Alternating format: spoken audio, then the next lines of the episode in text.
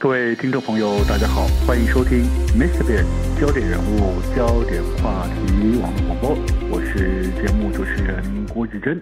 在精神方面或者是在身体机能方面，事实上都有可能造成是睡眠品质不好的很重要的一个原因啊。但是要先厘清，对不对？要先厘清。但现在比较麻烦的就是哈，国人已经不太去 care 这个原始的原因，因为他们有非常好的一个解放，就直接安眠药。对，直接一颗药下去把你打昏。OK，好，因为因为他们要解认为说解决这个问题最根本的就是睡这件事情嘛，是不是？对。好，所以呃，先不要去追根究底原因，反正一颗药丸就可以让睡眠这件事情发生，就认为是解决问题了。对，那这个当然是很多制度下，还有大家习惯的、嗯、最终的结果啦。嗯嗯、对，那当然也跟国内太习惯开这样子的安眠药、镇定药，是就是太其实开的很多，然后其实因为这个呃医生也很辛苦啦，因为每天要看这么多的病人，他可能也没有这么多的时间好好的一一的去跟你谈。有可能是病人跟医生说，医生。拜托，你也不要问那么多，你只要让我睡就好了。没错，这也是一个。然后再来就是，大家实在是想要治标，没有想要治本。其实很多人自己都知道，嗯哼，maybe 啦，嗯、很多人自己都知道自己的问题在哪里，但是你没有办法解决。是是。例如说，你就是工作压力很大，嗯哼，那也有很多人跟我说，对啊，我就是睡不着，我就是工作压力很大，但我隔天就是还是要上班呐、啊，我现在不睡觉，我隔天就是没办法上班。嗯哼。对，那我们这次有访到一个，就是他是一个心理师，uh. 他因为他本身也是睡眠方面的专家，他研究睡眠，嗯、所以他很清楚他自己有一段时间就是呃睡眠品质很差，就是也是很。压力很大，睡不好的来源是因为他的工作，嗯哼，所以他的选择是最后换了工作。哦，真的。对，那当然并不是每个人都可以这样做，对对，这个条件哈。对，但是说就是这个 maybe 也是一种选择，你呃必须要好好调试自己的生活。嗯。那再来呢，就是会建议大家就是呃做睡眠笔记。嗯哼。对，睡眠笔记呢比较简单，就是那个呃，你就是把每天的上床跟起床的时间记下来，嗯、然后记下你每个时间大概做了哪些事情，包括。你吃了一些什么东西？Uh -huh.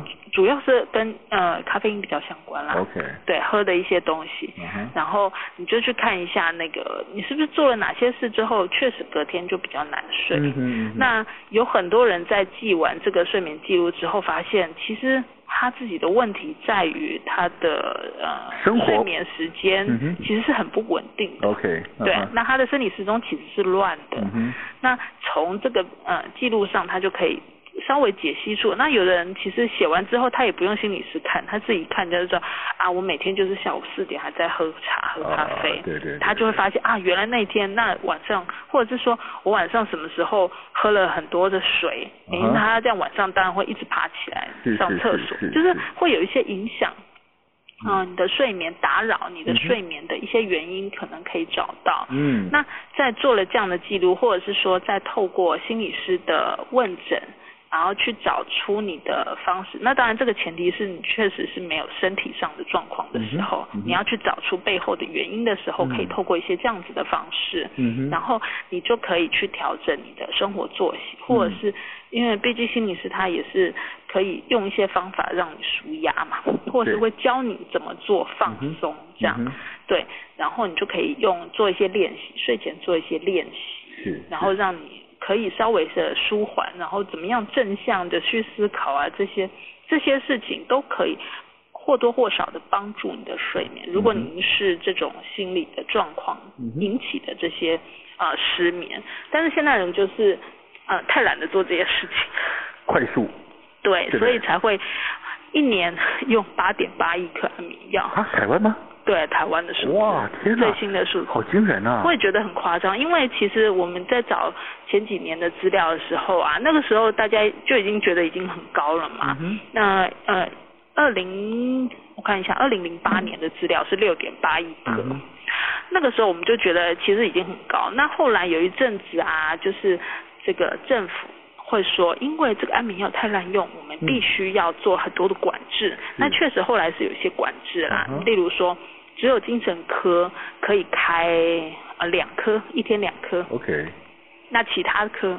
其他科别的医生，像加医科啊，什么各式各样，其实每科大部分都可以开安眠药、镇定药这样子的药，但是他们就只能开一颗。Okay. 然后会有一些那个呃云端的药力的连线啊，就是会有那个把关，说你不能重复在不同地方里面，就是已经有一些这样子的措施下来。然后我们去问很多医生啊、专家，他们也说，哎，他们觉得现在滥用状况应该没有这么严重了吧？但是结果数字出来，更高了，还是比十年前高了两亿颗。uh 就会觉得说，嗯，唉，我我我也一直在想这个是什么原因啦？呢？因为确实，大家如果真的大家现在都是合法取得这些药物的话，嗯嗯、那确实我觉得可能也是跟，当然啦，必须要说现在那个现代化呃现代人的这个生活压力真的很大。Yeah. 再来就是，其实我觉得睡眠不好这件事情是很主观的。嗯嗯嗯。那他只要去跟医生说，我我就是睡不着，我要拿药。嗯。那医生可在他可以开的范围给他药，但是他真的需要这么多药吗？嗯。我说这个病人他。我们没有办法得知他真正的状况，因为他并不像是，比如说高血压、啊、高血糖，它有一定的这个标准嘛。对，我们可以从那个数字去给药，但是这个比较像是主观诉求的。然后我就是睡不着，我本来吃半颗可以，但我现在都还是不行啊，我要拿到一颗，然后最后变两颗。那半颗到两颗这中间多的这个一颗半。他是真的需要吗？还是他其实没有真的需要？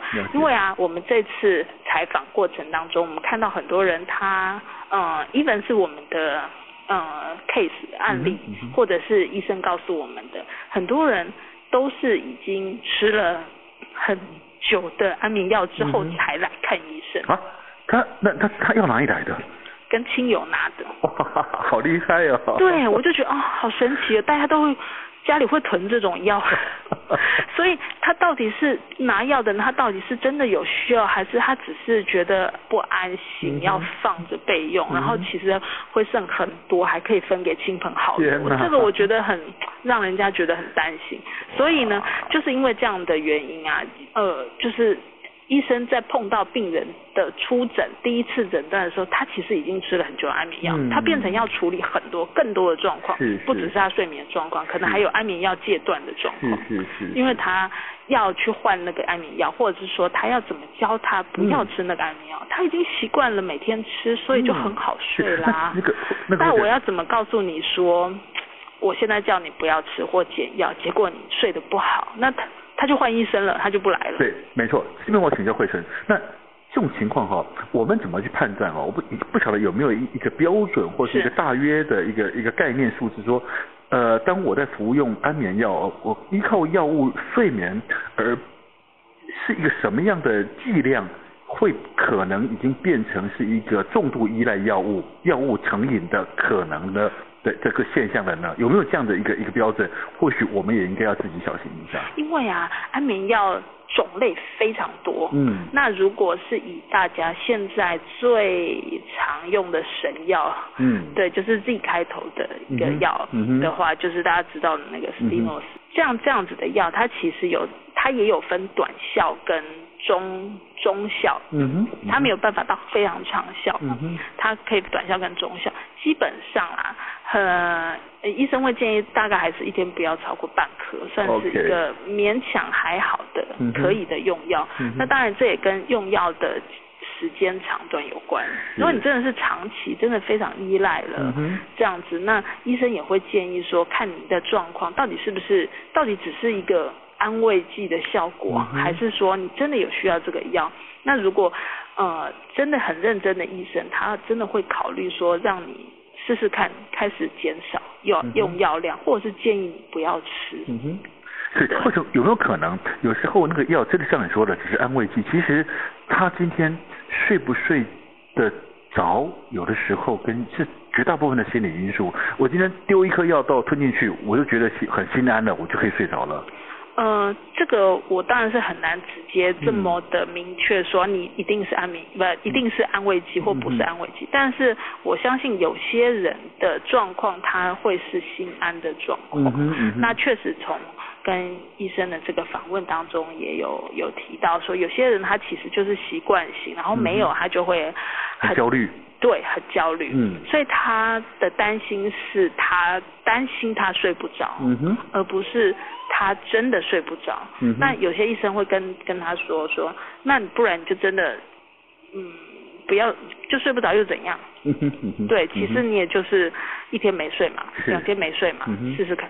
其实人自己心里的，应该说人的这个身体，它是会有一定的调试机制。